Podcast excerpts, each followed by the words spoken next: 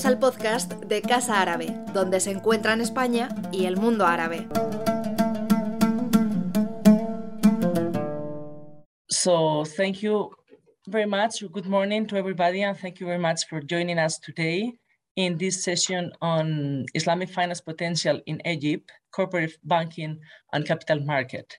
Is the third session we are doing in a series of um, webinars we have been organizing in the framework of, of the um, uh, uh, Saudi Spanish um, uh, uh, in, the, in, in, the framework of the Observatory of Islamic uh, Finance in Spain that we we have created between them. So the Spanish Center for Islamic and Econo Islamic um, Economics and Finance and Casa Árabe. I'm coordinating education and economics at Casa Árabe, and I have the, the pleasure to open the session today.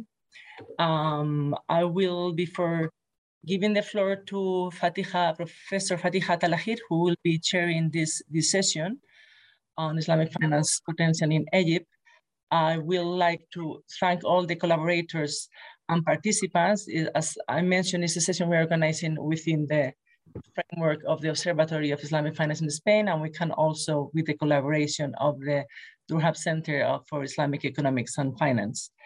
So I would like especially to thank uh, Professor Fatiha Talahite and um, uh, Mrs. Nurhan El Sharqawi for their help uh, in organizing this session and contacting different speakers and, and, and reaching really the interesting issues to tackle today to know how the uh, Islamic finance in Egypt is going on in, in, the particular sector we just mentioned.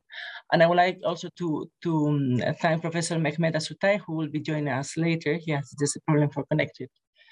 And also the different, uh, of course, the different participants that have uh, agreed to, to share their knowledge and be with us today to talk about this, this issue. And I would like also to, to thank all of you for coming here today and especially some um, some people joining from different parts of the mm-hmm. world, including the Consul of Egypt in Spain, Mr. Ahmed Rasad. Thanks uh, to all of you for, for coming today and for connected. Um, so with that, I will pass the floor to Professor Fatiha Talahite whenever you want to start um, to start this section, and we will be looking forward um, the intervention of the speakers and your comment and participation. You will we will do two turns of questions, and then you will have the chance also to participate in the debate.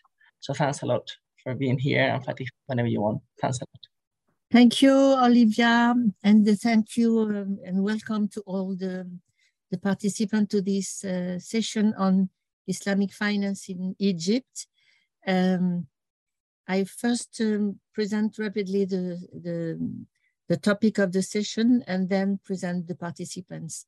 Um, I've not enough time to talk about um, the finance, financial sector in Egypt, but it's important to say that Egypt is uh, one of the most important financial sector in um, in in uh, in the region. It's uh, it comes before um, Morocco and um, and uh, other countries, and uh, this sector is um, uh, is had um, experiences reforms and is in uh, actually is now in um, uh, in sort of uh, boom is developing uh, very very fast because of the the development also of the Egyptian economy. And uh, Sharia compliant banking uh, makes up about 5.4 of the Egyptian banking market with a growth rate of 12.2 percent compared to March uh, 2020.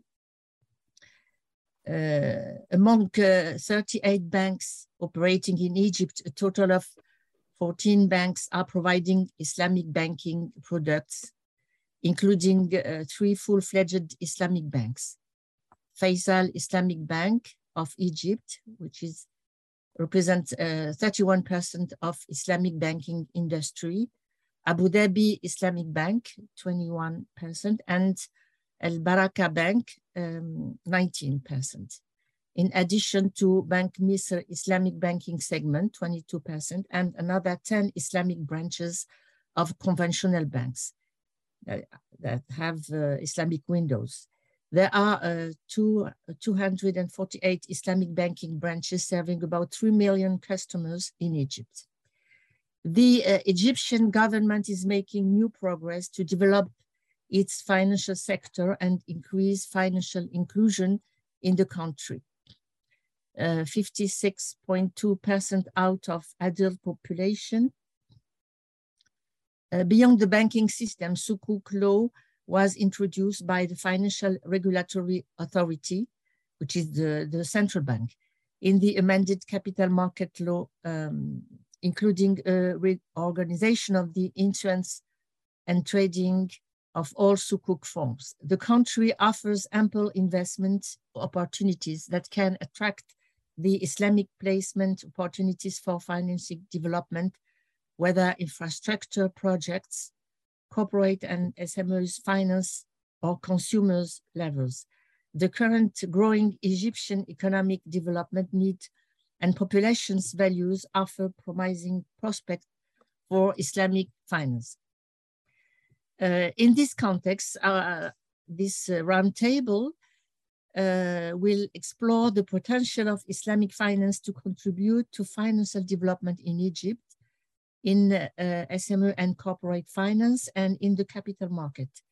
Diverse industry experts and players, financial experts and bankers will share their views and opinions on Islamic banking and finance industry development in Egypt.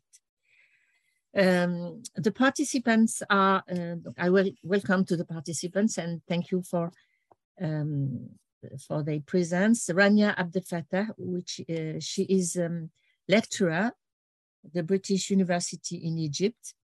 Mostafa El Eskandrani, a financial uh, service professional in development financial institutions. Uh, Nurhan El Sharqawi is an Islamic corporate practitioner Mohammed Shusha, Islamic finance expert in private and public banks. Um, Abdallah Knawi, um, treasury and funding expert in investment banking. Uh, and the for direction and the discussion, Mehmet Asutay from um, Durham University in uh, in UK. So um, I will give the floor first to um, Rania Abdel Fattah, uh, I don't know if I need to present Rania. If you, um, she's a current lecturer at the British University in Egypt. Previously, she worked in the German University in Cairo from 2005 till 2014, where she taught various finance courses on bank management and credit analysis, portfolio management, managerial finance, corporate finance, advanced corporate finance, and derivatives.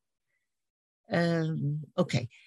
She holds a PhD in finance by the German University in Cairo, an MBA in financial management by the Arab Academy for Banking and Financial Sciences, and a BA degree from the Faculty of Commerce and at Ain Shams University in Egypt. So um, the first question to Rania uh, Abdel Fattah um, although Egypt was a pioneer in Islamic banking and finance, this initial impetus has not been enough to launch the development of this sector, which represent only about 5.4% of the e Egyptian banking market. So it is um, an historical perspective. Can you give us a short history of the Sharia uh, compliant banking in Egypt and explain the reasons for its slow growth. Thank you. Thank you. Uh, thank you, Fatia, for the introduction and thank you for the invitation for this webinar. Um, uh, I'd like also to thank the, the attendees and all the participants. While getting back to your question, um, uh, Egypt has been, this is actually very well known that Egypt has been the pioneer in Islamic banking. It started in the 1960s. Um, however, unfortunately, this has not gained ground uh, uh, the past uh, decades, uh, which which I course I see it as a little bit different the past few years, and I will explain this as we move uh, historically. So uh, until 2011 and 2013, we haven't seen that Islamic banking has developed or has grown more than the previous years.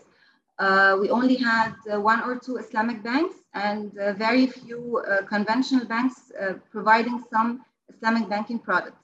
Until 2013, by the year 2013, the number of Islamic banks actually grew to three Islamic banks in Egypt. Uh, we had 11 uh, conventional banks providing um, uh, Islamic financial products and Islamic branches all over Egypt. Um, there has been a lot of um, uh, introductions and announcements about the Sukuk law, for example, to introduce some uh, Islamic financial uh, tools other than only um, being focused only on banking. Uh, however, we have not seen uh, this to take place except in 2020. Uh, and we have not seen any issues of Sukuk except in the year 2020. Um, one also progress, it's very minimal. However, uh, the number of uh, banks that are providing um, uh, Islamic products has increased from 11 to 14. And this is only through the past few years as well. Um, so I would say that the last five years, the growth of the industry is a little bit different. Uh, this could be because of uh, the demand for Islamic financial products. Uh, one thing we have seen, and currently we have uh, five issues of uh, sukuk already in the market. Uh, however, it is a little bit, and we have the regulations already there for the sukuk as a financial tool, as a source of uh, raising capital. Um, and it's uh, by the FRA, and it's actually registered and, um, and listed in the Egyptian Stock Exchange. However, uh, the sukuk placements or the sukuk uh, that has been announced, it was announced in a private placement. Um, I know that we'll be talking about sukuk a little bit more during the, um, uh, the session. So I leave it, I leave it here regarding the sukuk, but I just would like to uh, pinpoint that during uh, the last five years, um, the growth has been a little bit different. But the many announcements about the regulations of the sukuk, for example, it has come alive finally in 2020, seeing the first issue and now reaching to five uh, issue, different issues of sukuk. And still there are announcements on uh, more sukuk issues to be there in the market. Um, uh, I'd also like to, to point out uh, two important things. The credit rating for the sukuk is actually very good. It ranges from a plus to uh, uh, triple B minus, which is a very good rating. Uh, another thing, the underwriter for all the Sukuk issues, it's Bank Masr. And Bank Masr is actually a public bank. So it's, um, it's supported by the government. It's supported by the regulatory authorities. And this, of course, means that um, uh, we can see in the future that um, uh, more, uh, more financial products, Islamic financial products that can be introduced in the market, given some other factors, of course.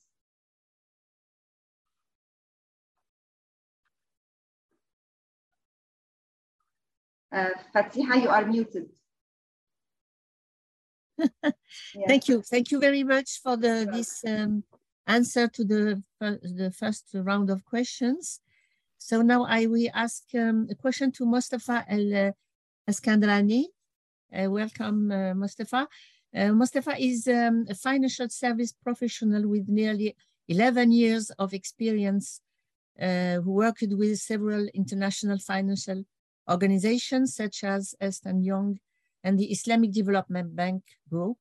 He also served as a director in several companies across the Middle East. He, his focus is on impact investment, working with development financial institutions, uh, achieving um, SDGs and ESG uh, objectives. So he will explain us what, what they are across the uh, organization of the Islamic Co Cooperation. Uh, he holds a Master of Science in Finance and Investment from Durham University and a Bachelor of Accounting from the American University of Ca in Cairo. He also passed all uh, four exams of the CPA and is currently a CFA level three candidate. At present, he is lead principal at the Islamic Corporation for the Development of the Private Sector, institution member of the uh, Islamic Development Bank Group. Now, the question uh, uh, to, to you, or you is, um, can you tell us about the contribution of Islamic finance in Egypt uh, to the achievement of the SDG and ESG goals? How is the collaboration with development finance institutions? The, Assalamu alaikum. Thank you, Dr. Fatiha, for the introduction. Thank you all for attending. And of course, uh, my uh, regards to all the panelists uh, in this session. Uh, so thank you, Dr. Fatiha, for the question. Um, and yes, DFIs uh, have a very active role in achieving uh, what is called the Sustainable Development Goals that was launched by the UN. they are 17 goals and among of which there are goals that directly address what is called financial inclusion, access to finance, reducing inequality, reducing poverty, and so on. So we believe, or I believe, that developmental financial institutions um, as an entity uh, have a very uh, important role in contributing to what is called Islamic finance. Because uh, maybe more than 56 countries in the world, and we're talking about 1.5 billion people, uh, preferred to uh, adopt Sharia compliant Uh, uh, financing or access Sharia compliant uh, financing. And how DFIs are doing this? Our DFIs are instruments that exist in markets that commercial banks or commercial entities cannot properly function. And uh, we have a role to seed finance, establish and uh, create entities that can cater for the untapped demand in Muslim countries or in Sharia compliant markets. Uh, one of the contributions that uh, one of the Sharia compliant DFIs are doing for over a decade now is to establish financial uh, institutions, whether banks or uh, consumer finance or uh, non-banking financial institutions that offer ijara facilities that can cater for um, uh, acquiring houses, acquiring uh, vehicles, uh, household products in a Sharia compliant uh, way. So DFIs have done that. They are doing this in the markets that can accept and adopt this, this, these products and to also focus on something very specific. Uh, I love to say that public markets educate private markets. So if we establish or DFIs collaborate with uh, uh, commercial banks and other commercial entities in these markets and create the sukuk market uh, specifically, we can establish what is called a, a curve, uh, better pricing. Uh, there is uh, supply and demand, so we can easily price these products, we can easily issue these products, and we create a Sharia compliant market. So I believe that sukuks are very important in the fixed income universe. And also uh, from, from an equity perspective, equity investors are critical to any market, creating Sharia compliant funds that directly invest in companies, building these companies and issuing them into a stock exchange or a, into a public market. So this is how we create a healthy functional market that cater for a specific demand of, of, of Muslim countries or, or a Sharia compliant uh, market. For example, uh, we have green sukuks that are uh, becoming extremely popular and DFIs are hunting for them and they are accepting to pay more to place their funds into what is called green sukuk or green bonds in, in the markets. Um, there is a very interesting structure that happened in Malaysia that Egypt can adopt. And as Dr. Rania has highlighted earlier, the regulation is there. Uh, Alhamdulillah, the, the lawmaker issued a law that supports uh, a sukuk market to exist. And uh, by this law, the market participants headed or led by DFIs, such as the Islamic Development Bank, as Dr. Fatiha mentioned, can uh, establish this market and the commercial banks can follow through, inshallah. So um, uh, this is how I look at the contribution of Islamic finance by DFIs in the market, addressing SDGs, Sustainable Development Goals, such as uh, SDG 10 to reduce uh, inequalities, and also SDG 17, which is establishing and strengthening partnerships. So I hope I uh, answered this question, uh, Dr. Fatiha and the rest of the panel. Thank you. Thank you, uh, Mustafa, for this answer, this alignment. Um, I I ask now a question to Nurhan Sharqawi. Um, welcome, Nurhan. um, Nurhan is experiences in the corporate credit analysis, economic research, and econometrics modeling. Her focus uh, of expertise is currently on Islamic corporate banking by offering facilities using different Islamic uh, finance contracts. She holds a MA in International Economic from Paris Dauphine University and a MA in Banking and Finance from Limoges in France, uh, Limoges University. Currently, she is a deputy manager at the First Abu Dhabi Bank. So, um, Nurhan, what, uh, the question is, um, what is the contribution of Islamic finance to financial development in Egypt in the uh, financing of um, SMEs and enterprises and in the capital market? The, the floor. Uh, thank you so much, Dr. Fatiha, and thank you for Olivia uh, and for all the attendees. Uh, actually, for, for the Islamic finance, it has uh, still a small portion uh, comparing to the conventional banking in, uh, in Egypt, which will provide a good opportunity to grow more, inshallah.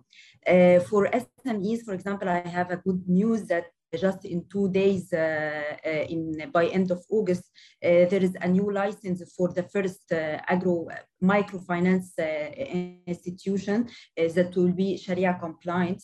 Uh, so it is uh, reflect firstly the demand from uh, that there is a high demand from microfinance and the SMEs to get micro funding, which is more easier and flexible than banks for, for the SMEs funding the facilities, the regular facilities. And for the other hand, the awareness from the regulator uh, by this untapped uh, market and for the sake also for the financial inclusion. Uh, this is for the SMEs. Uh, for also the corporate uh, clients, uh, I want to highlight that the different uh, funding contracts like Mudaraba, Musharaka, and uh, Murabaha and Ijara, uh, actually they provide um, something, um, it's, it's, a, it's, it's like um, customized facilities to meet their needs uh, so uh, of course it is uh, provide either for short or long term needs um, so it, it, met, it, it met their needs very specific. Uh, so of course there is a huge contribution in this, uh, in this field. And finally, for the capital market, uh, like uh, Dr. Rania has highlighted for the Sukuk uh, transactions, uh, such um, for, for the last two, the last during two years, the capital, the demand, the, this successful um, closing of, of this uh, uh, of this sukuk transaction uh, reflects the high needs of, of the investors um, in the local market to invest in this Sharia compliant tool, especially from the financial institution to invest their liquidity from depositors. the challenge I want to highlight that um, now it's a challenge. It's not from uh, the demand. It's actually from the supply because uh, they need awareness by professional in the financial institution of these products because there is a, there is a lack of standard documents uh, and also uh, in terms of documentation and in terms of interpretation of these products to be interpreted for the for the end users the clients.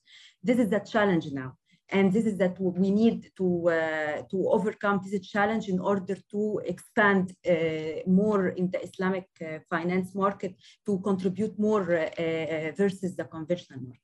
Thank you. And it's important to you noticed about the microfinance because microfinance is uh, a mean to for inclusion of people working in the informal sector and and especially women, which are not included in the, they have no um, banking account. And uh, so microfinance is, Islamic microfinance is very, very important. Uh, thank you very much. Now, um, Mohammed Shusha, welcome.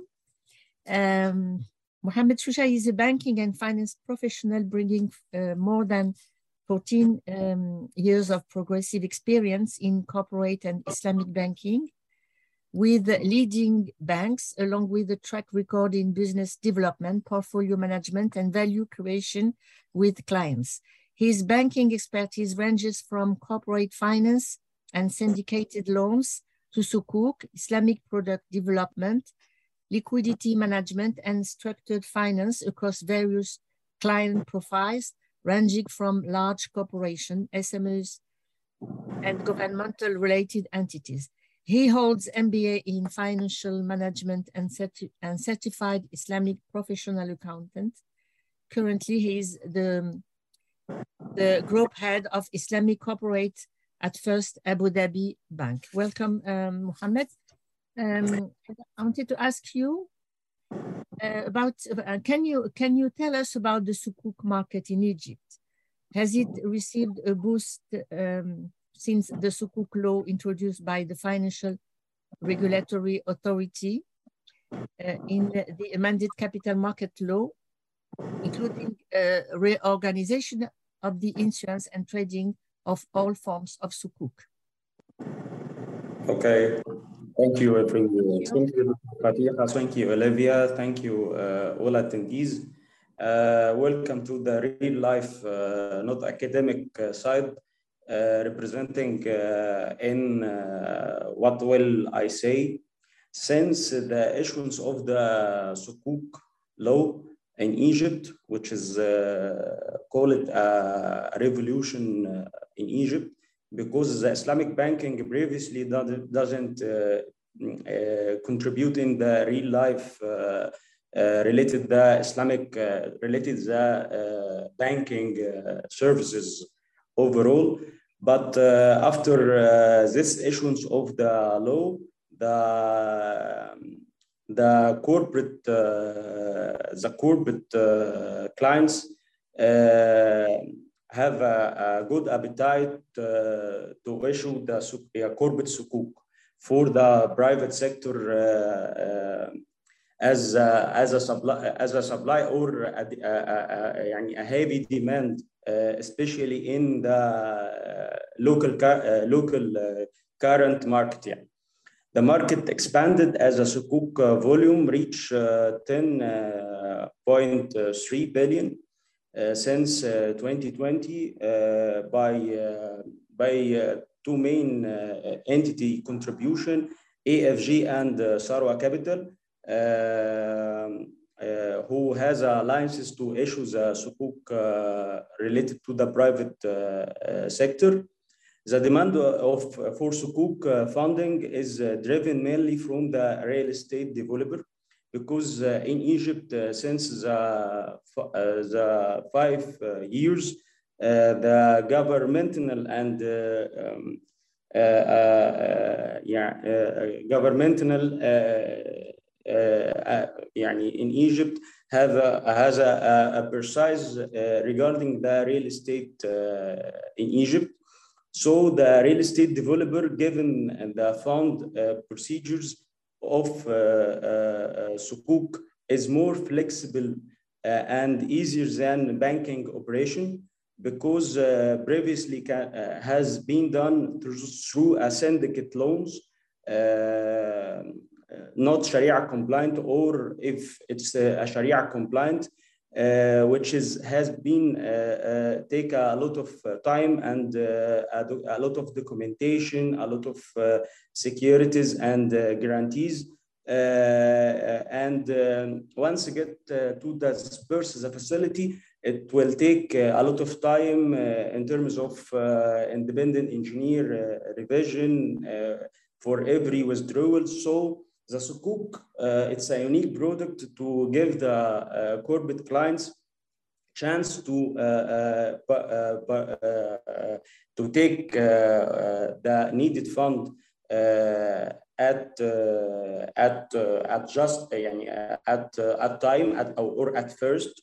Then they uh, disperse it through a, a, a, a, a, a facilitated process Uh, uh, than the uh, corporate loan or bilateral facility or syndication facility offered by the uh, commercial bank. the Islamic finance products nature is asset-based because it's um, the sukuk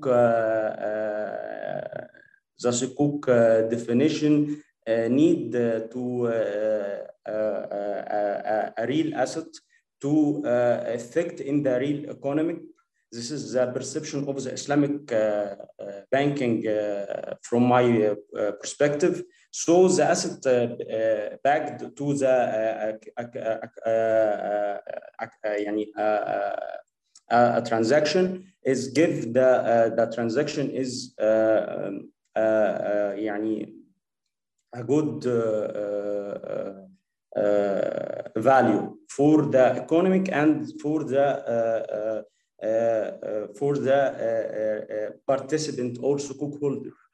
Uh, the sukuk holder uh, um, in Egypt now, uh, as I highlighted, is has a, amount of 10.3 billion, and we are um, cooking two transaction in the يعني our our vaccine to to we will launch يعني at يعني soonest إن شاء الله.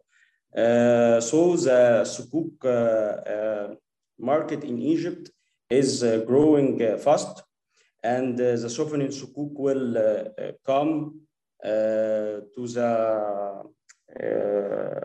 board يعني recently uh, and as Mustafa and uh, Dr. Rani and Nurhan said about the uh, sukuk um, development in Egypt, um, and the green sukuk now as a topic is a very um, يعني a good structure which is يعني will reflect in uh, developed or uh, numbers uh, for the corporate and the governmental entities, inshallah, soon. Okay. Thank you. Thank you, Thank you very much, Mohammed, for this um, answer.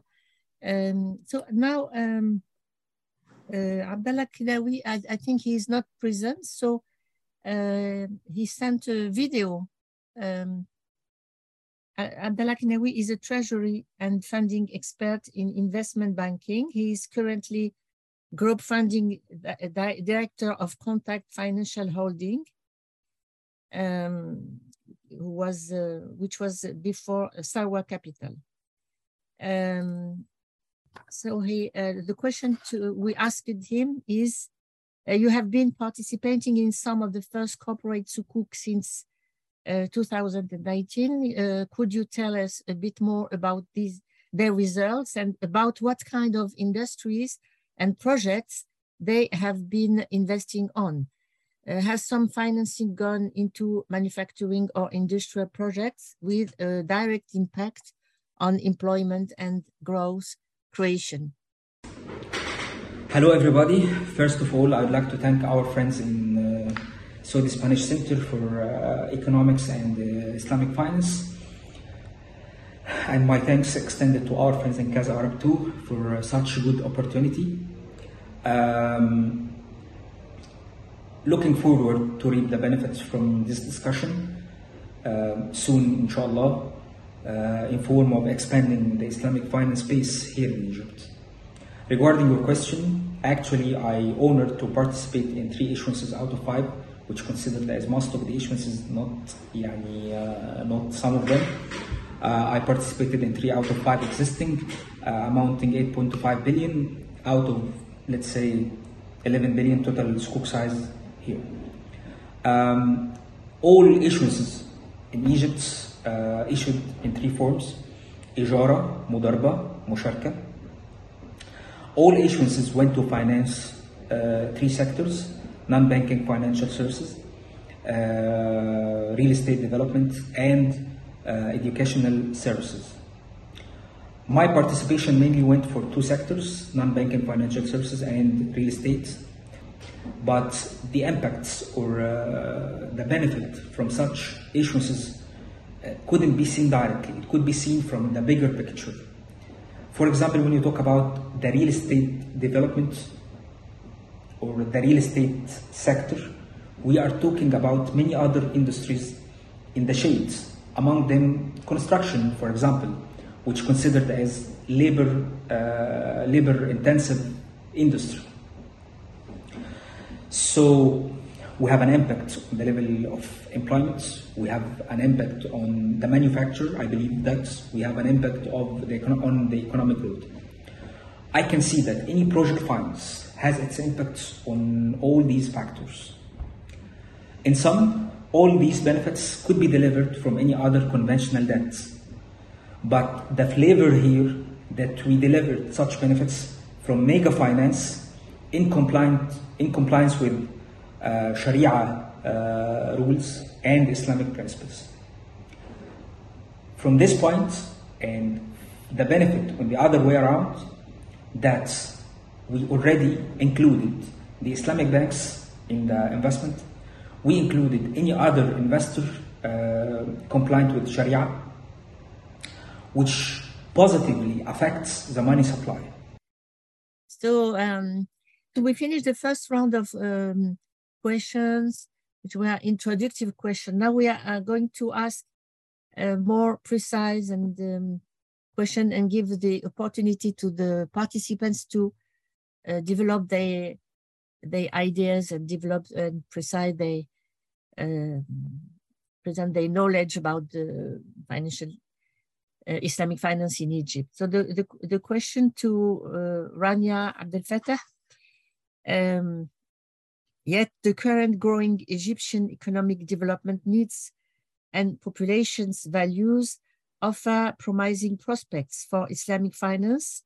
Are things changing recently with the growth, growth rate of 13.5% uh, as of June to, um, 2021? And maybe you can, if you if you want, um, link your answer to the the the the, the situation now with the the world the crisis and the war in Ukraine and what are the opportunities now uh, in the in the MENA countries um, in in this context if you if you want to to make the the link. Thank you um, well um, as all the participants uh, Mustafa Nurhan and Muhammad uh, has mentioned um, and um, it has seen that all of us have been talking about Sukuk extensively, and I think it, it's going to uh, continue like this till the end of uh, the webinar. Uh, it's because it's uh, really gaining ground.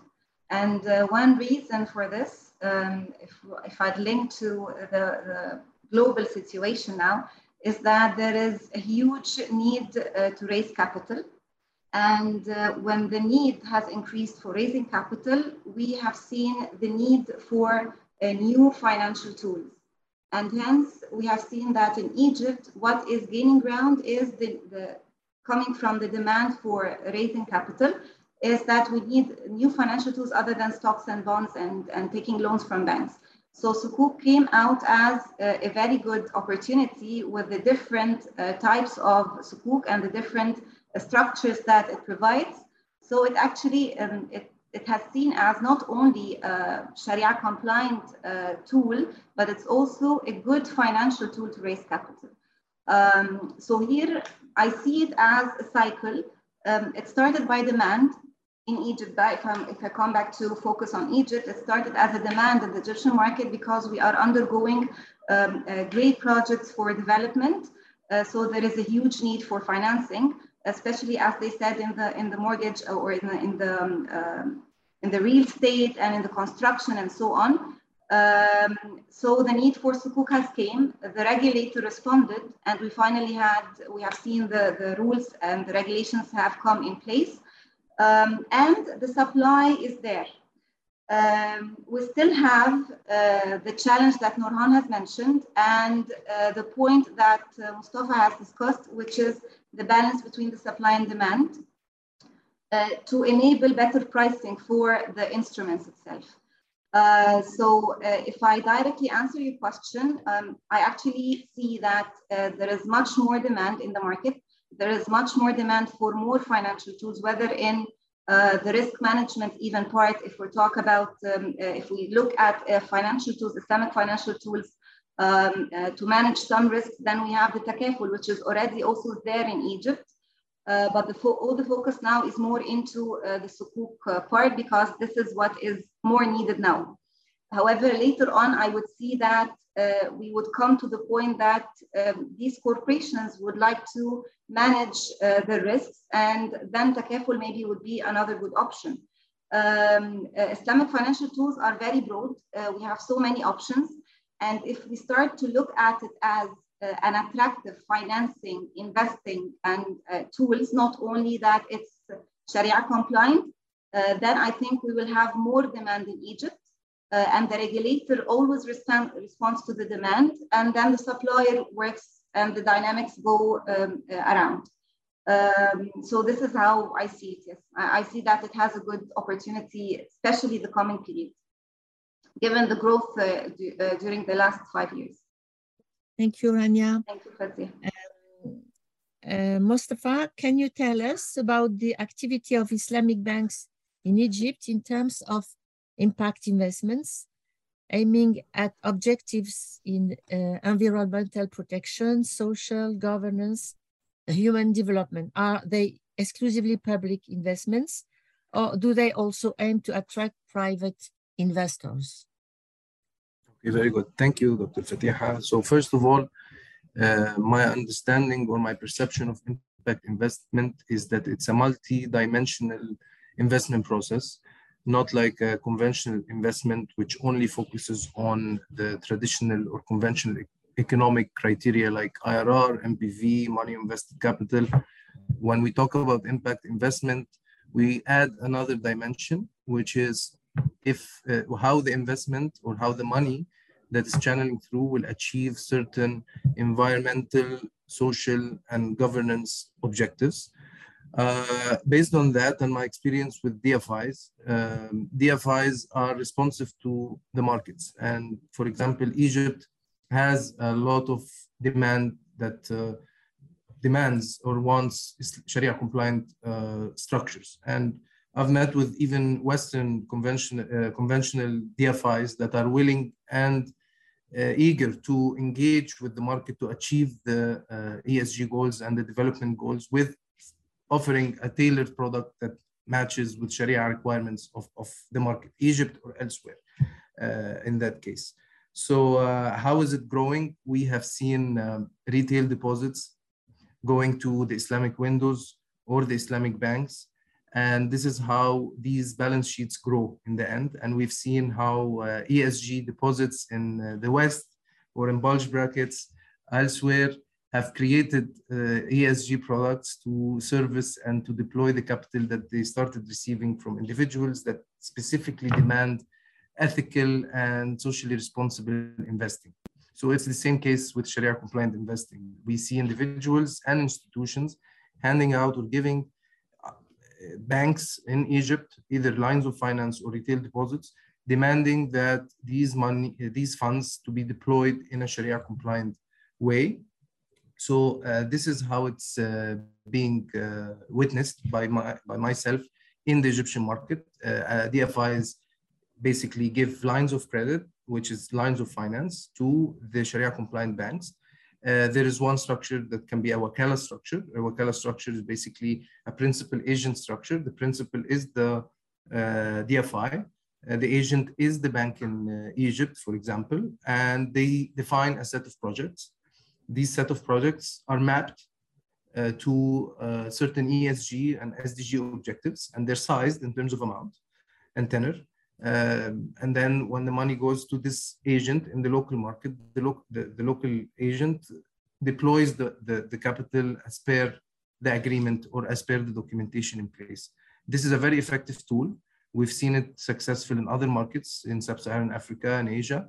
Uh, which have achieved um, uh, the SDGs that are mapped. For example, let's talk about uh, female gender equality, SDG 5 specifically. We've seen um, a lot of money or funds that are directed to certain products that service um, female empowerment and other businesses that create jobs for females in a Sharia compliant framework, as Dr. Fatih has mentioned a few questions ago. So um, that's that's my view on how impact investment works, and it's been working in Egypt uh, similarly to other markets. And DFIs, even the ones with no Sharia compliance product, they are trying to tailor it as much as possible to service uh, the, the targeted markets in, in OIC countries or in Muslim countries in general. So yeah, uh, that's that's how I look at it and how ESG is achieved in, in Egypt and elsewhere. Thank you. Thank you, Mustafa. Um, Nurhan, um, what are the sectors in which Islamic finance is investing today in Egypt? Uh, from uh, of course, from corporate uh, perspective, uh, in uh, currently because the current situation in Egypt and uh, there is a shortage in the foreign currency, so we are in parallel uh, with the, with the, with the normal financial market. Uh, we invest also in mainly in the sectors that contribute in the economic development and procure foreign currency. Uh, and of course, because the, the, Islamic finance nature is asset-based uh, sector that should be invested in, so the manufacturing, uh, of course, uh, is, is one of the top sectors that we are invested in in the Islamic uh, finance. Uh, more specifically, of course, the net exporter such as in the petrochemicals and the agro-freezing, of course, because we, we are, by the end of the day, we are agriculture country. So we can, uh, we can support also the, uh, the agriculture processing and the agro-freezing that could export uh, abroad and procure uh, foreign currency. In addition also to the real estate, because recently we are in the new capital now, so there is a lot of real estate developers that needs to raise funds in order to finalize the new capital. So, and develop, of course, the, the urbanization and the new urbanization of, of, of, of Egypt. So uh, there are the, the, manufacturing and the real estate are the, the top of the list um, regarding the investment in the Islamic finance.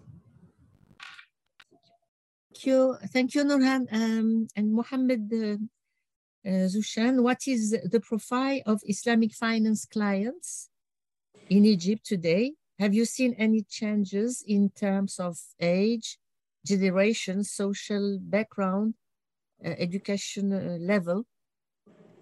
So it's a question by the clients. Okay. From my uh, perspective, uh, the corporate uh, client, of course, uh, the category itself, it was changed as it, it is not now the drive the driver uh, is not only religions or but also economic driver. Uh, seeking tax benefits which is the sukuk product offer tax exemption for example gives the benefits such the case of the fixed profit rate through a murabha which is uh, uh, Uh, uh, uh, managing the pricing of the uh, goods and services. so the clients now in Egypt not a, a, a, a, clients where will search for the Sharia compliant only, but the benefits uh, offering through a Sharia compliant products which is uh, uh, uh high, uh, which I highlighted uh, uh, previously. Worth to mention that the central bank gave an interest to the develop the quality of Islamic banks by hiring a qualified managers for the Islamic banking. There is a, a, a, a changes in the uh, CEOs uh, related to the Islamic uh, related the Islamic banking in Egypt. such as that, such as the current change in the management of the Al Baraka Bank by new highly experts managers. In addition, uh, to the recent uh, um, increase in the number of Islamic uh, branches either for uh, full-fledged uh, Islamic bank, banks or uh, conven or conventional banks has a, a, a, window of Islamic windows. as a case, Banque Misr, it's a, a governmental bank. We, يعني, we in Egypt know this is Banque Misr and Bank Qahara and Bank um, Al-Ahli is, uh, is uh, belong to the central bank. Uh, we consider it as a, a, a governmental entity. So um, the uh, Banque Misr now, uh, for, uh, يعني a geographical um, covering a geographical for, for many يعني places in Egypt, uh, raising the, the branches from uh, 13 to 15, uh, 15 branch during the recent 10 years. this is how can I see the category of the clients from a corporate perspective, um, not uh, for, يعني, not uh, the clients who has been searched for the Islamic or Sharia compliant products for just uh, a regional believing يعني, or but they changed for they look search looking for the benefits offering by the Islamic products such as tax exemption or uh, fixed rate for offering by Murabha products. Thank you. Thank you very much. Um, now we, we, we asked the, um, a second question to Abdallah Kenawi and we will uh, see the, the answer on the video. How do you see the prospect in the coming years for other sectors within the Islamic finance industry, like insurance or mortgages, uh, where the population demand is high? My point of view in this regard is that the Egyptian market is still not matured enough yet to be in comparison with other markets in, uh, in let's say Gulf or other markets in Asia. But all I can say is that we are on track we are taking the learning curve um, and we have a very promising market. Especially that sukuk is applicable for many industries. Sukuk is applicable for agriculture which is contrary to the other instruments uh, the other instruments in the debt capital market. I mean securitization bonds i mean corporate bonds. So we are empowering all players we are empowering all parties to get into such an. Uh, and I think Shusha and I already took a very tough journey in previous transactions, and Alhamdulillah, the, the results were uh, good enough. Alhamdulillah. When we offer sukuk, especially we have 10 years maturity, we have 7 years maturity as we speak now, we have 10 years maturity, we have 7 years maturity, we have 5 years maturity. When we offer such a product to these individuals, I think the results will be very good. So hopefully, inshallah, uh, we will work on that and uh, to include the insurance companies uh, through retail products. And this, I think, in compliance with the regulations of the Financial Regulation Authority. Thank you. So um, we this uh, we finished this third round of question which was on current situation, impact, and prospects. Uh, I don't know if um, Professor Asutay is here, is present. I, I, think he connected because he was having some problems, but okay. I think he's connected. Let's see. Uh, because, uh, now he's, um, if, if he can if he can uh, questions discuss, discuss the the whole um, let's um, give him a second uh, Professor Asutay, can you connect or are you there? I think he was a moment ago, but maybe he is. He was having problems. He has told me that he was having problems with the connection. He has sent me some questions, so I can read them on his behalf. Yeah. So here you have the um, comment of Professor Mehmet Asutay from Durham University, and one of the collaborators as well in this in this um, session. Uh, he's professor of Middle Eastern and Islamic political economy and finance, director of the Master of Islamic Finance program there at Durham, and director of the Durham Center for Islamic Economics and Finance. So he sent me five questions. I'm going to, um, I don't have to read the five, or at least we can maybe, uh, I can read them and then the participants can um, uh, answer, just can comment on that. So his first uh, point is about um, considering that political economy has been an important determinant on the development of Islamic finance in individual country cases. Um, he's asking what is the position of the panel on the political will expressed in the country and also of the technocrats and bureaucrats in the country, such as the regulative environment. I think you were mentioning some comments already about the position of the government and the impulse, but maybe you could detail a bit more about the regulation now. Um, his second point is consider, considering the increasing political and economic engagement of Egypt with the um, Gulf region, with the GCC region, the uh, Gulf um, Countries Council, uh, can we envisage an increased relationship between the Gulf Islamic finance industry and Egyptian Islamic finance sector? That is, re relationship between the Islamic finance industry in Egypt and that of the, of the Gulf. Then his third question um, is that considering the economic empowerment needs of larger population in Egypt, uh, speaking about the, um, the demand, do you think the current commercial nature of Islamic finance model is an effective model for such an objective? Or should we need to go back to the basics, as in the case of Mit Ghamr, uh, the first experience of Islamic uh, banking in, in the world and, and that started in Egypt. And so develop an Egyptian model of Islamic finance embedded in the civil society with the objective of empowering um, the ordinary people beyond capital movements.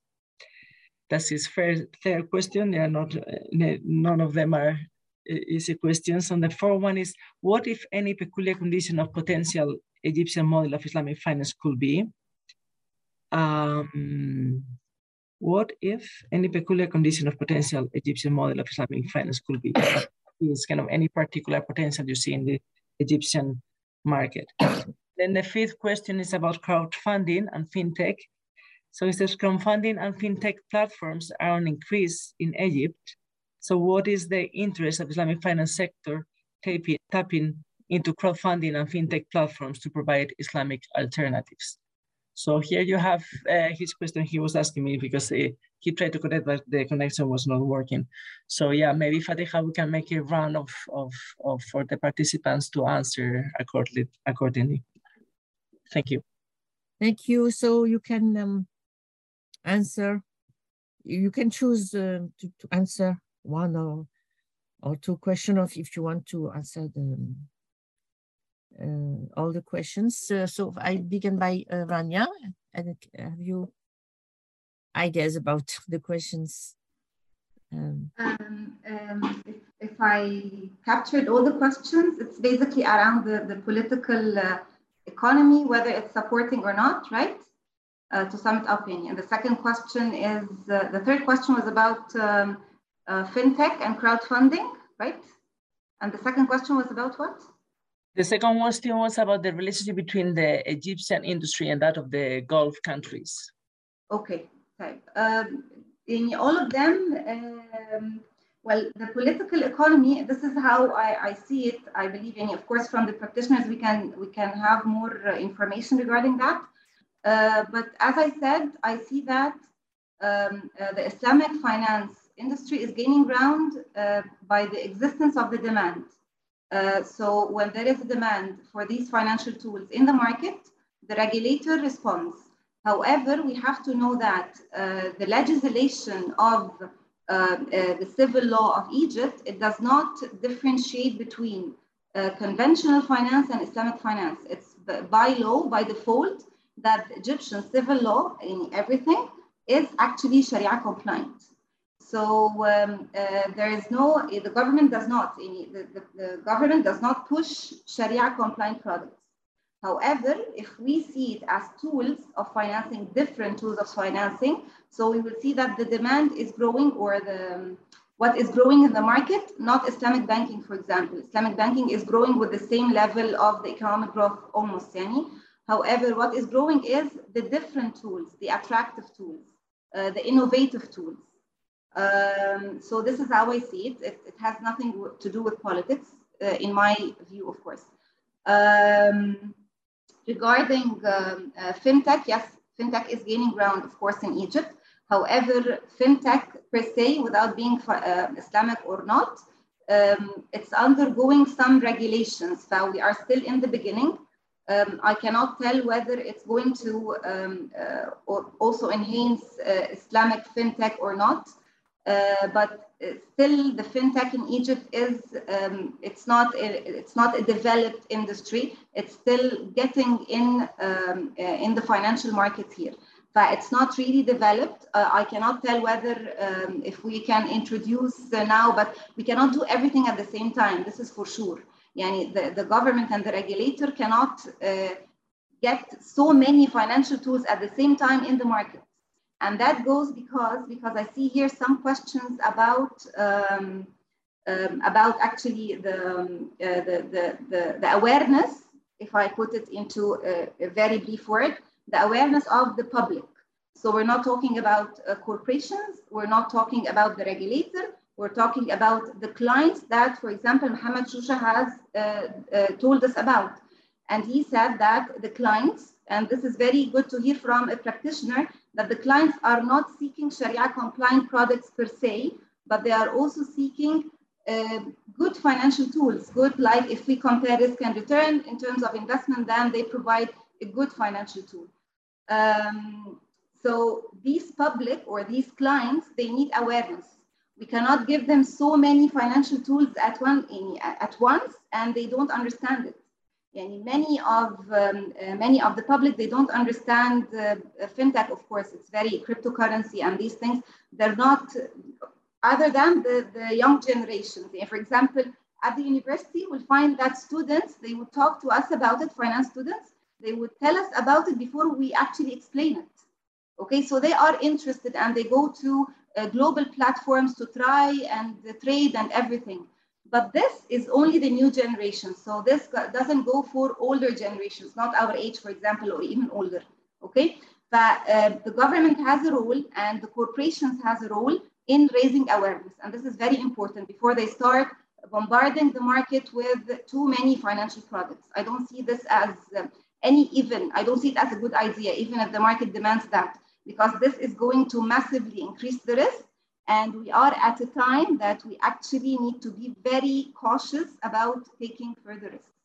So um, I hope this answers uh, some of the questions. Thank you, Rania. Thank you. Uh, um, what question do you want to answer? Maybe the third one on economic empowerment?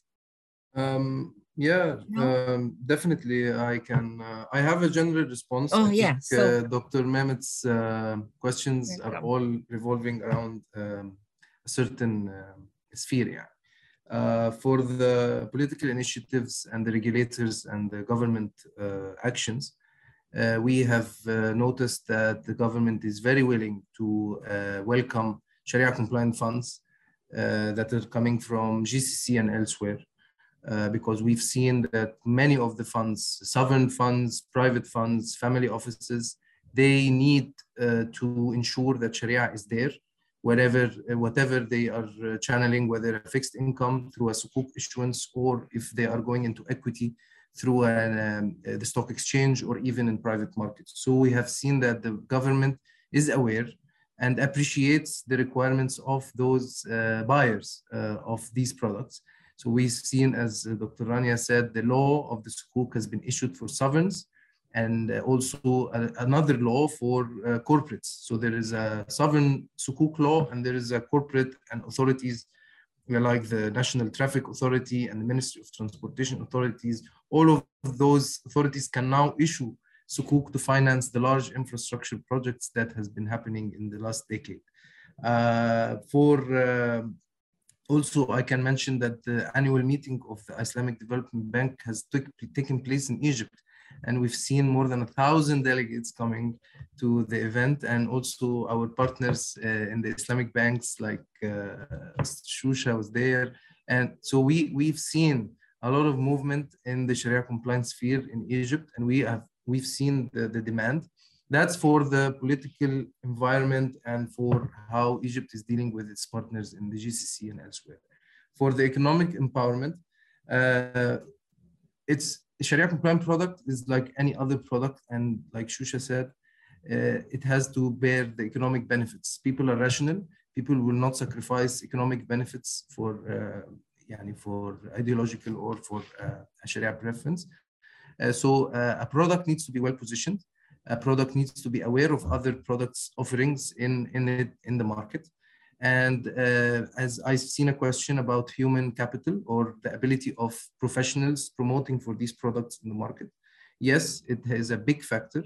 And we've seen initiatives by the Ministry of Finance and the central bank arranging workshops, training sessions, certifications for the professionals in the market to become aware of Sharia compliant products and how to market them and promote them and increase the penetration rate, if I can call it uh, that. Uh, that's this is for empowerment of the Sharia compliant market or or, or uh, accommodating for the demand that exists. Uh, for the crowdfunding and fintech, I think this is a very young sector, and we've seen a lot of movements uh, by uh, entrepreneurs uh, in the Egyptian market to launch their products, and we've seen large banks with the collaboration of the central bank adopting these products Uh, and establishing them as a formal product to to to uh, to access the market. Uh, however, we need to be aware that Egypt is over 100 million people, and uh, money laundering and compliance controls are extremely important. Before launching a product, we have to make sure that uh, these unethical and illegal activities not to be used or engaged in while using these uh, platforms or products like crypto or, or any other electronic platform. So I've, I've seen uh, there is a big conference on compliance took place and it has been covered in the sessions in Egypt. So we've, we, we, we are aware of that and Egypt as a country and as an economy is aware of that and it's, it's, it's absorbing Sharia compliant. Uh, and I think in the next few years, uh, it will become a representable share of the total uh, financial services sector in Egypt. Thank you. Thank you, Mustafa. Um, um, um, Nurhan, uh, do you want to maybe to answer one or more questions? Nurhan? Yes, yes, Dr. Fatiha. Could you please, because I have uh, uh, internet uh, yeah um, lost. So could you please tell so, again the question? Um, Olivia, can you? yeah, well, there were five questions. Um, the first one was about the, the political economy and, uh, and the situation in the country um, and what is what the, the role of your opinion about how the political will expressed in the country has been um, pushing towards it and also the technocrats and bureaucrats, and especially such as the regulative environment. I think you commented already something about that. Um, then the second question was about the um, increasing political and economic engagement with the Gulf countries, and in that sense, the relationship between the uh, industry in Egypt and the um, Islamic finance industry in, in Gulf, in the GCC, in Gulf countries. Then he mentioned another question about uh, empowerment and the needs to, to reach a larger population in Egypt, especially kind of, kind of more um, going back to the to the basic and the, the example of the of the case of the Mit Ghamr in Egypt. I mean, the idea that maybe it will be interesting to go back to the basics and, and look for a model of Islamic finance embed in the civil society and then also he mentioned about the um, development of the crowdfunding and fintech platforms, if you see any kind of potential on that. then you can you don't need to answer everything, but if you want to make a comment and answer some some of them. Okay, so uh, maybe I can um, uh, discuss more about the political economy uh, here in Egypt because we know that now we are in the, at the final stage, the government at the final stage to to issue a sovereign sukuk.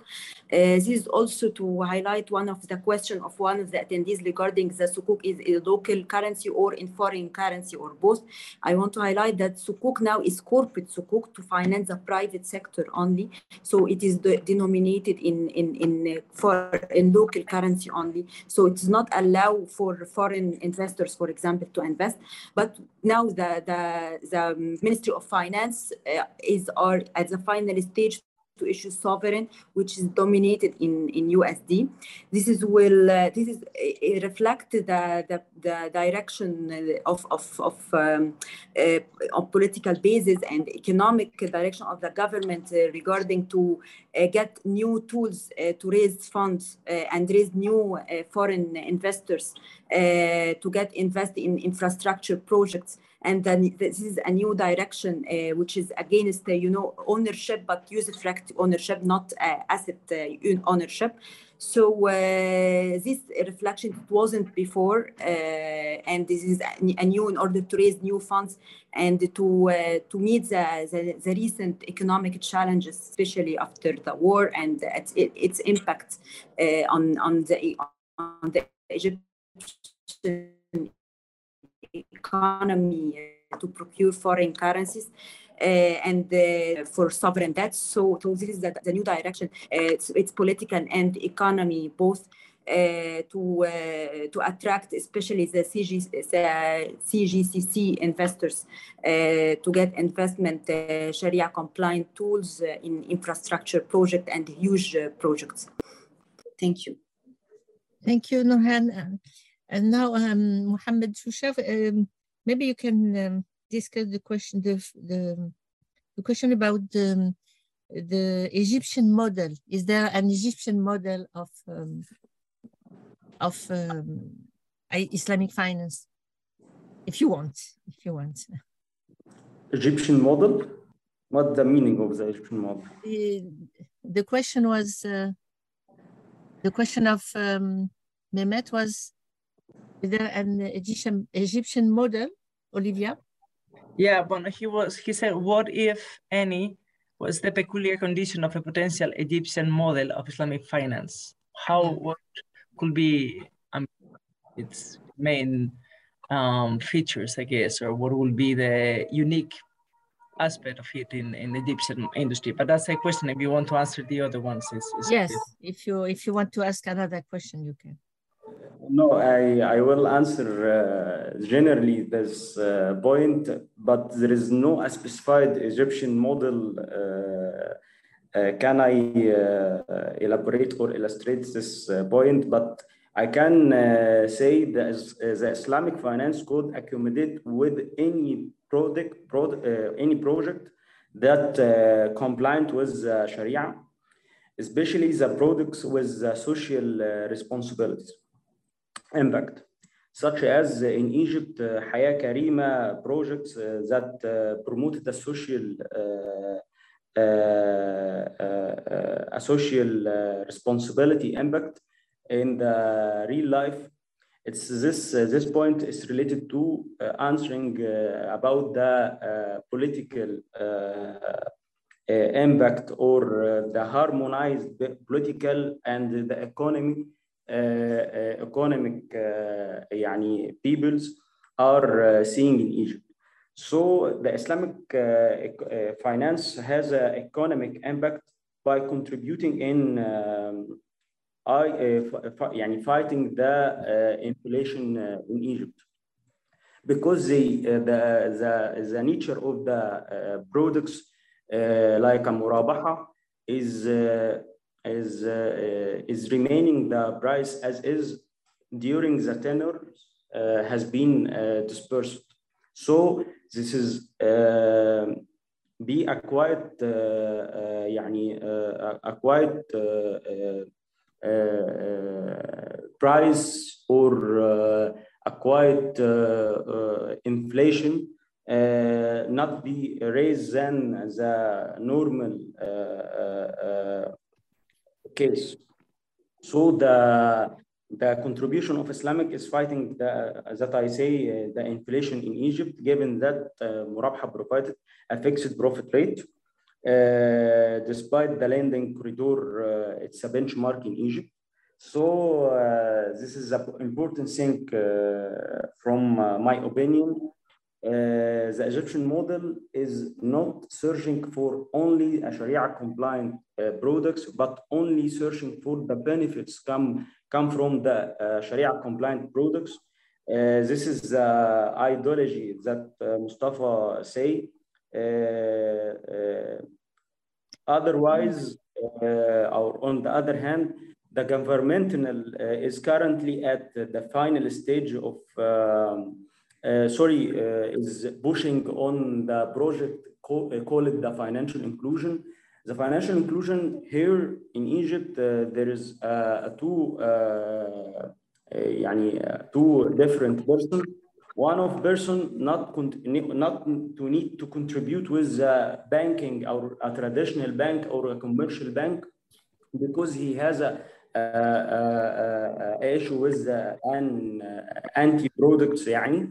So if we can offer him Sharia compliant products, he will join the the uh, um, the board or the uh, our uh, our our banking sector يعني so it will enhance the impact of the economic related to Egypt generally this is the overall related the Egyptian model if I يعني understand this question right Thank you, Mohammed.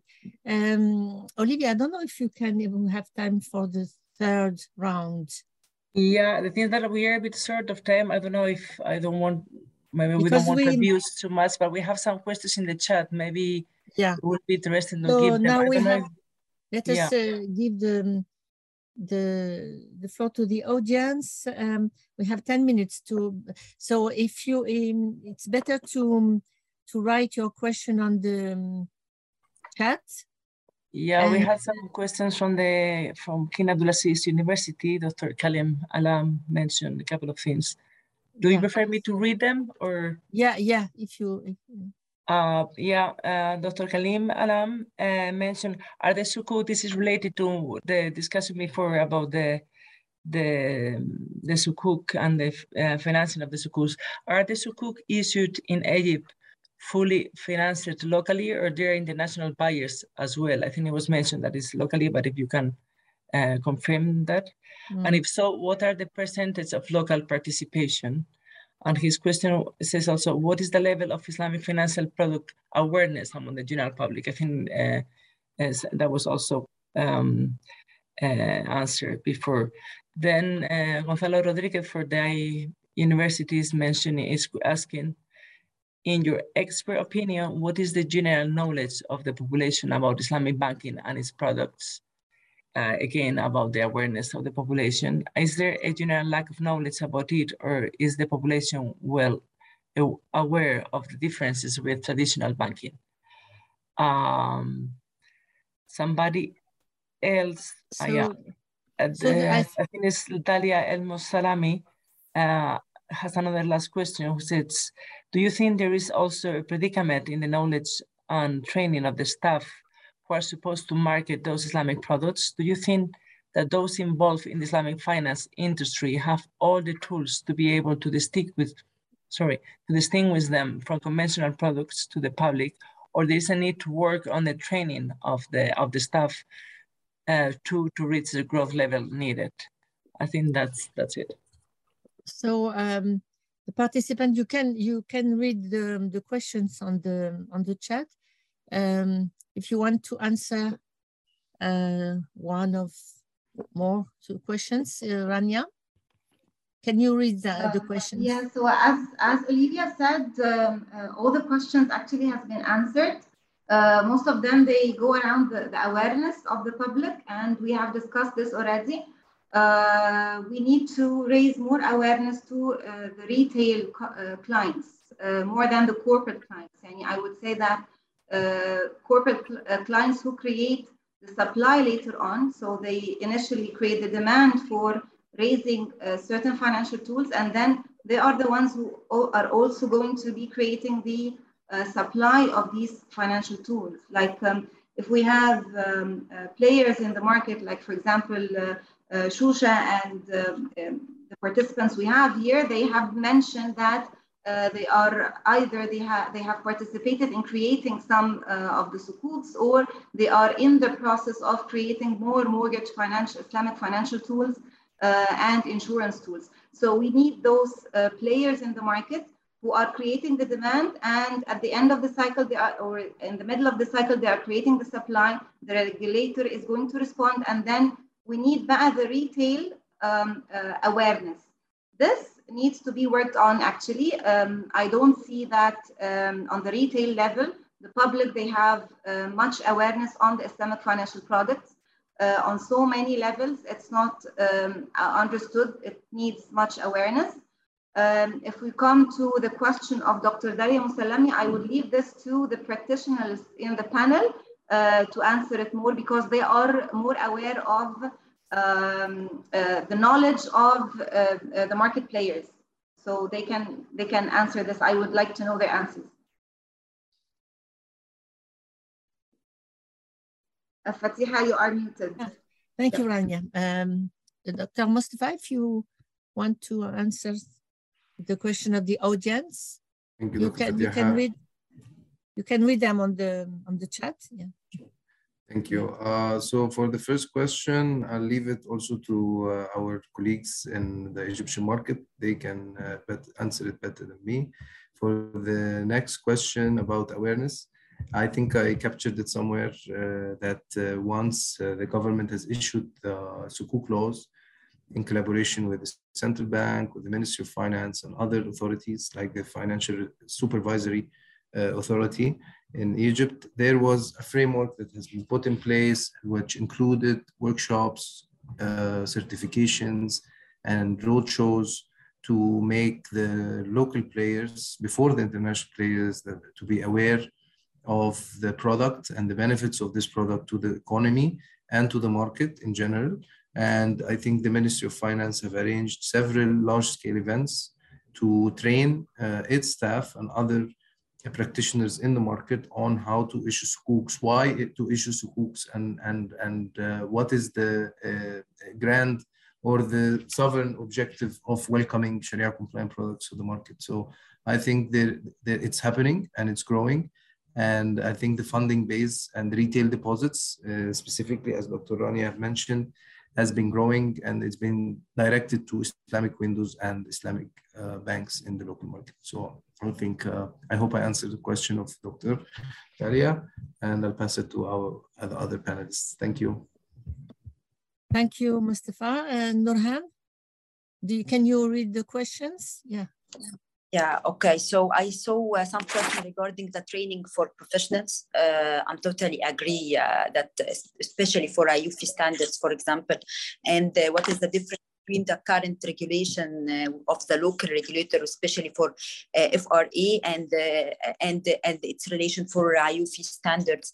So of course, professionals need some trainings related to um, the Sharia standards, how to be applied in the documentation wise, if the current documentation are are fully compliant, or how to, for example, to um, how to tackle if there is some issues. It's not. Uh, uh, not issued, not uh, tackled yet. Uh, of course, there is um, untapped uh, training uh, space that needs to be uh, to be fulfilled, of course, for professionals. This is from supply side, and from uh, demand side, I'm totally agree with Dr. Rania regarding the retail uh, customers that they need more awareness than corporate because corporate are has have some level, high level of education and have level of awareness regarding the economic impact of of the financial tools. But of course, the retail also uh, needs to uh, to understand well the, uh, these products and the difference between these products and the conventional, not not from Sharia only, but also from economic wise. thank you, Nurhan.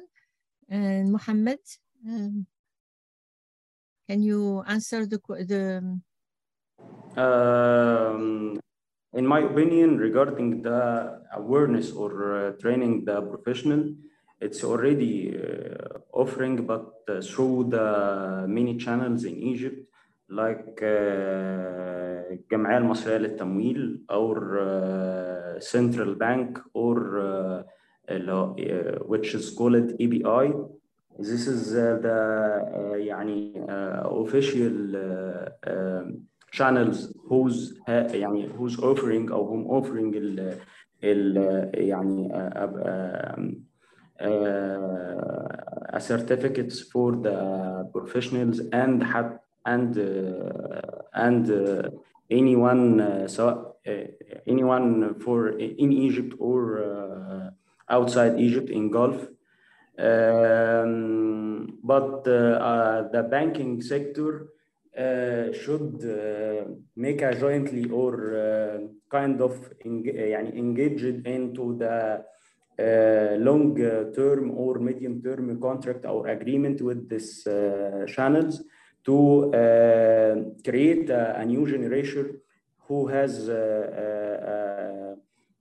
awareness regarding the Sharia compliant products and the different and the different types and the the, the main uh, uh, the main points for every uh, for every for every products has offering in corporate side or retail side.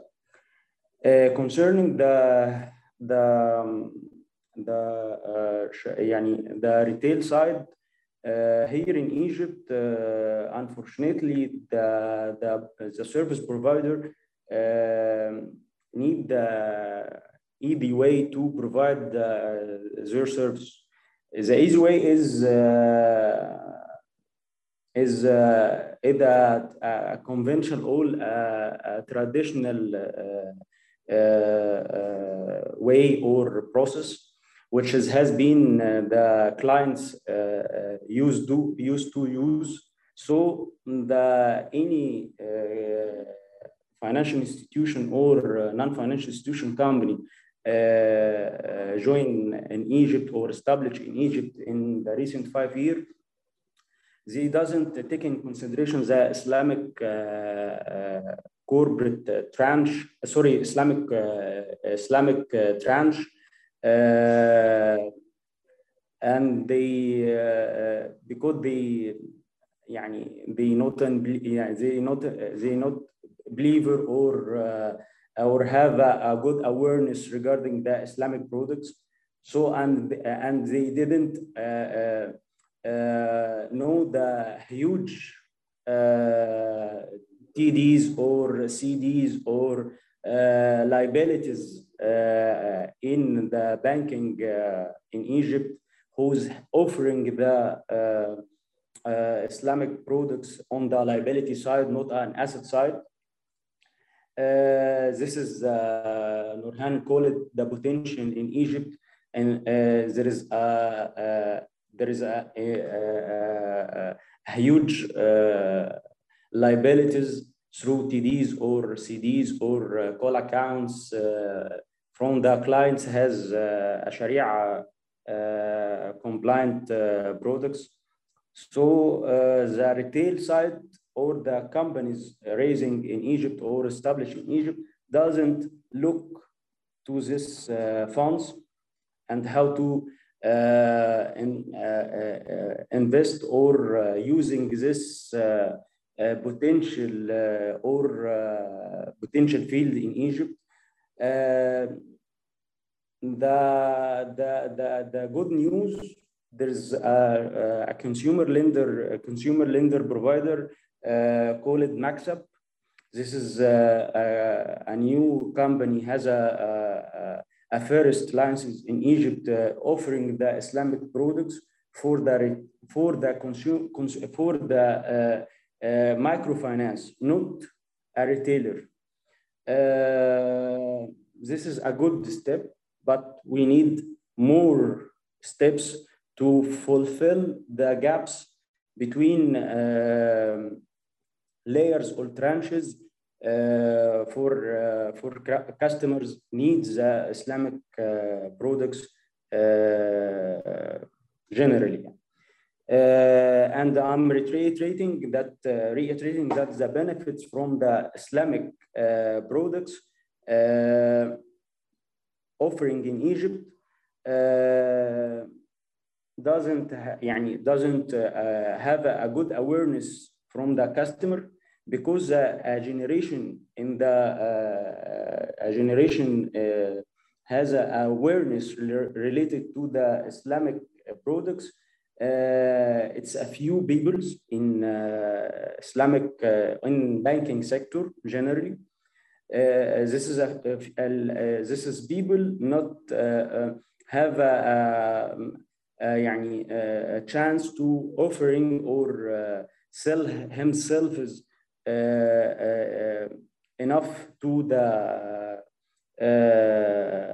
uh, to the mass population in Egypt. So if if he has a, chance to offering or sell himself and uh, uh, has a good opportunity to uh, make a products or develop the products or invent a products uh, meet the customer needs he will they will يعني come the the most important country in the Gulf offering the Islamic banking and we will uh, يعني uh, compete the other uh, countries in the Gulf or MENA region generally because depend on the population in Egypt. Yeah. Thank you.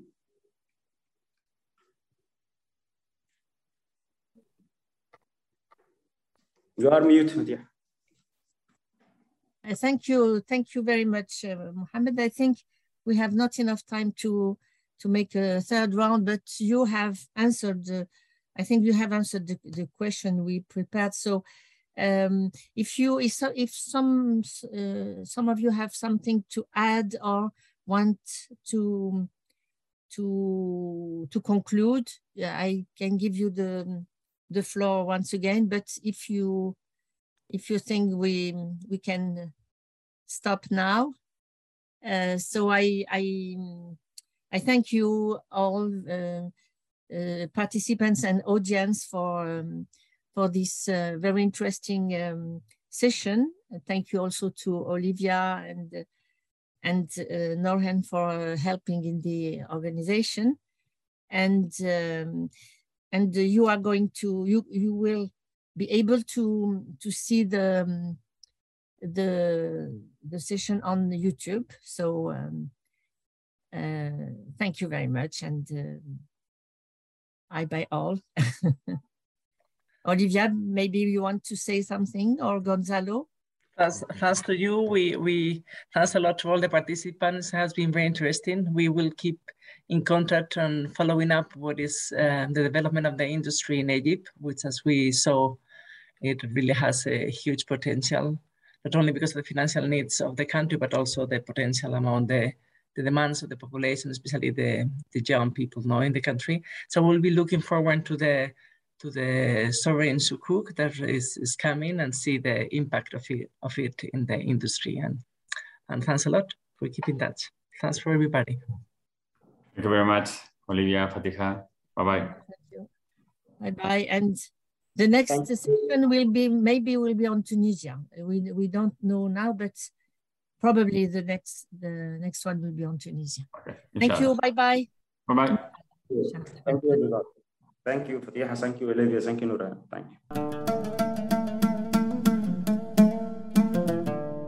Gracias por escucharnos. Si quieres estar al corriente de todas nuestras actividades, consulta nuestra página web en www.casaarabe.es. También puedes seguirnos en nuestros canales en las redes sociales en Instagram, Twitter y Facebook.